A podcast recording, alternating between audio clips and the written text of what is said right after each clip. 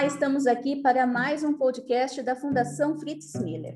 Eu sou Roberta Koch, jornalista na Trevo Comunicação, escritório de assessoria de imprensa responsável pela Fundação.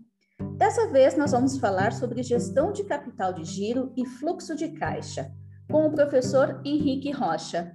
O professor Henrique é formado em administração, tem especialização em finanças e mestrado em administração.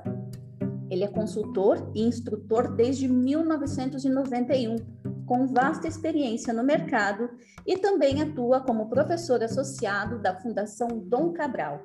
Professor, seja bem-vindo, é um prazer falar contigo. Igualmente, Roberto. Vamos lá então, professor. Para começar o nosso bate-papo, é, a saúde financeira de um negócio é o que determina o sucesso ou o fracasso da empresa. Ainda é comum que empreendedores não consigam ter domínio das finanças da empresa?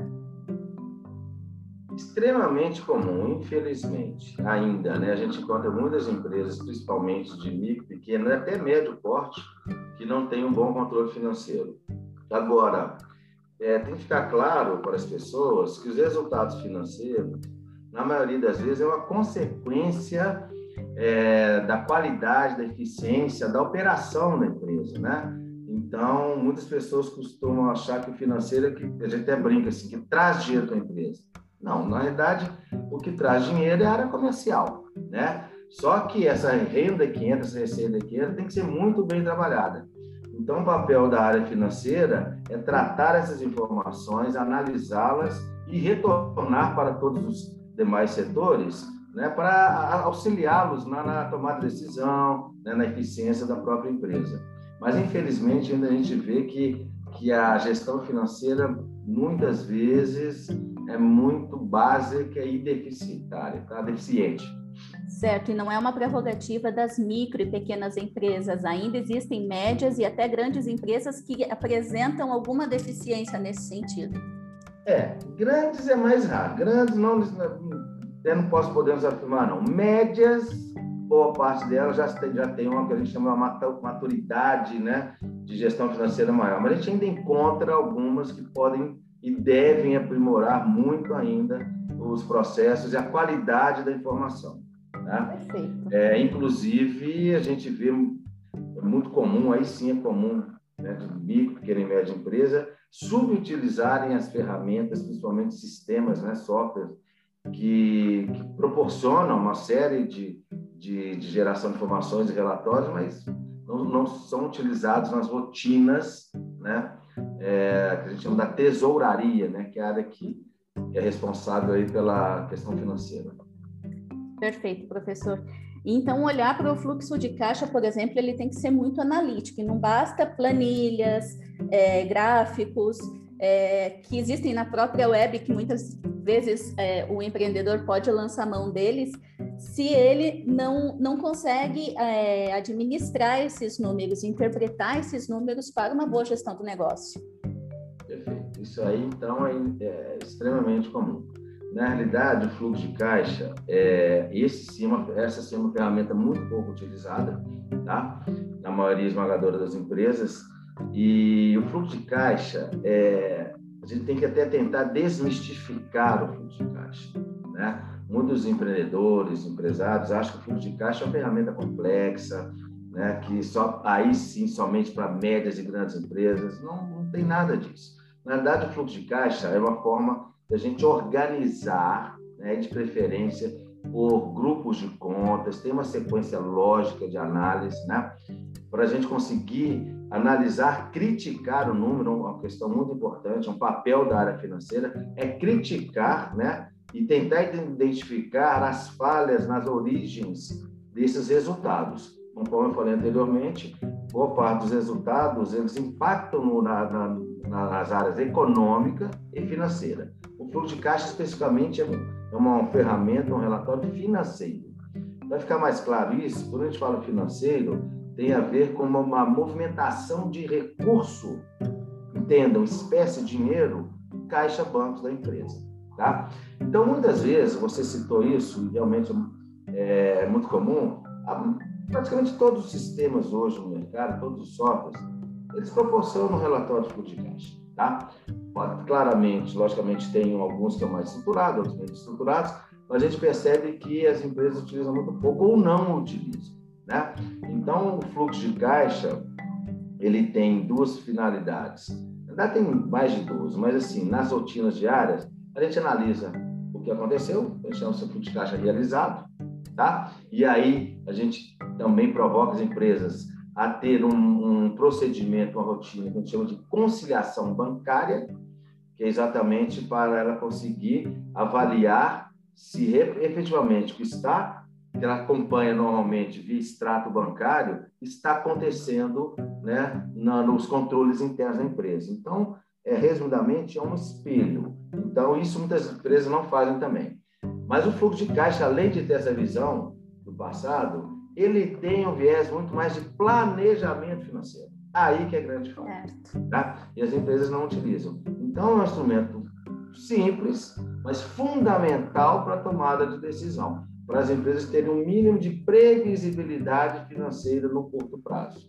Era isso que eu ia questionar, porque é, com um fluxo de caixa bem definido, bem detalhado, esse empreendedor ele consegue sim ter uma projeção muito mais clara, muito mais segura e, e, visando realmente o crescimento da empresa, o crescimento, a expansão do negócio dele, como é que ele, se ele não tem um fluxo de caixa definido, ele consegue dar um passo mais consistente no negócio dele, né? Pois é, na realidade, o fluxo de caixa, como a maioria das ferramentas e controles, ele não elimina o risco, mas ele minimiza o risco da decisão. Ele tá, ele, a gente tem muito mais assertividade nas decisões, né? Isso que eu usei o termo de previsibilidade. Então, a gente tem tempo hábil para tomar as decisões com mais antecedência, né? Certo. E poder corrigi-las. Então, é um instrumento aí que tem que ser rotineiro mesmo, fundamental para a boa gestão financeira das empresas. Perfeito. Vamos dar um pouquinho agora é, de fluxo de caixa para capital de giro. Uma empresa sem capital de giro está fadada à falência? Olha, não podemos afirmar que está fadada à falência, tá? Mas na realidade, é, inclusive, a necessidade de capital de giro, quando a gente faz a gestão do capital de giro, é, o fluxo de caixa, de certa forma, até complementa. Tem empresas que fazem a gestão do capital de giro via fluxo de caixa, certo. mas tem outras ferramentas um pouco melhores, mais seguras. Mas não está fadada à falência. Na realidade, é, as empresas quebram, né? Tem esse, essa visão aí no mercado pelo caixa, né? Certo. O caixa vai chegando a situação que a empresa vai ficando solvente e não consegue mais continuar no, no mercado. Mas, assim, a gente tem que também é, alinhar esse conceito. Uhum. Né? A, gestão, a gestão capital de giro né, ela é fundamental para a gente conseguir é, identificar também alguns pontos tá? É, que são fundamentais para ter o um melhor equilíbrio financeiro. Tá?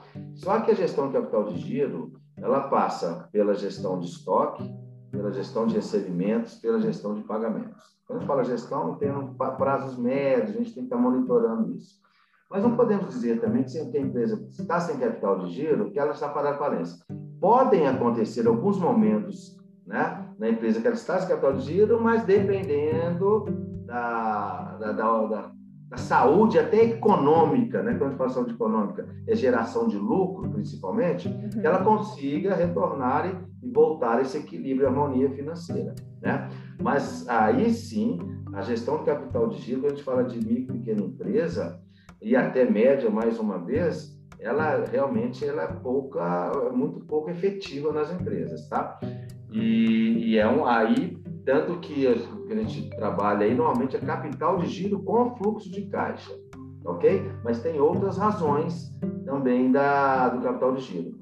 Só para também alinhar um conceito, as pessoas acham que capital de giro é uma reserva técnica, é um dinheiro que está lá no banco, né? Ou, ou, o capital de giro é o que capta no mercado, né? Mercado financeiro. Não é isso. Não é isso. Na realidade, não é isso, né? Capital de giro, a gente tem que fazer a análise do capital de giro que a empresa consegue gerar na operação, e até às vezes captando também no mercado financeiro, versus a necessidade de capital de giro que ela tem, tá? E qual é o impacto no caixa banco, que a gente chama de tesouraria. Então, é um tripé, né? A gente tem que ter essa harmonia aí da geração de capital de giro versus a necessidade de capital de giro e, de preferência, com menos pressão na, no, no caixa da empresa para financiar essa necessidade de capital de giro. Então, essa que é a lógica que a gente tem que ter muito clara para diagnosticar a situação hoje e projetar uma melhoria.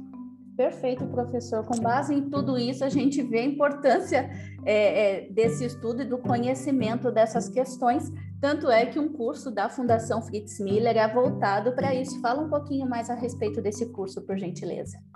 Ah, ok, ótimo. É, é, então, o curso vem exatamente, né?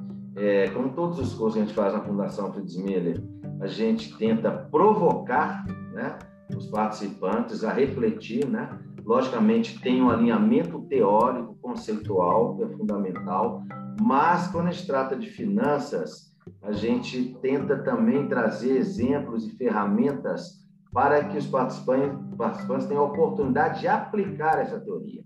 Né? Porque se não aplica, fica mais difícil até a absorção do conhecimento. Certo. Então, a gente aborda desde a da estrutura financeira básica, fala um pouco da conciliação bancária, conforme eu coloquei, modelos de fluxo de caixa, né? Porque o fluxo de caixa tem aí que a gente tem visão de curto prazo, que a gente chama que é uma rotina mais da tesouraria, né? Uhum. Que é a parte que, que coordena, que gerencia a movimentação de dinheiro da empresa, mas tem fluxo de caixa de, com finalidades de médio prazo, de longo prazo, até para avaliação do negócio. Então, o fluxo de caixa é uma ferramenta que tem várias finalidades, logicamente com estruturas diferentes para cada uma delas, né?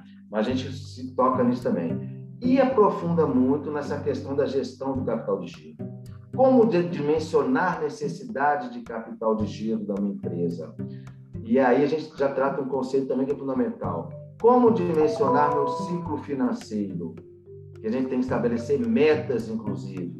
E certo. como que eu equilibro a geração de capital de giro com a necessidade de giro, igual eu falei anteriormente? Para principalmente tirar a pressão é, do que a gente chama, que é o tripé que eu tinha comentado anteriormente, da tesouraria.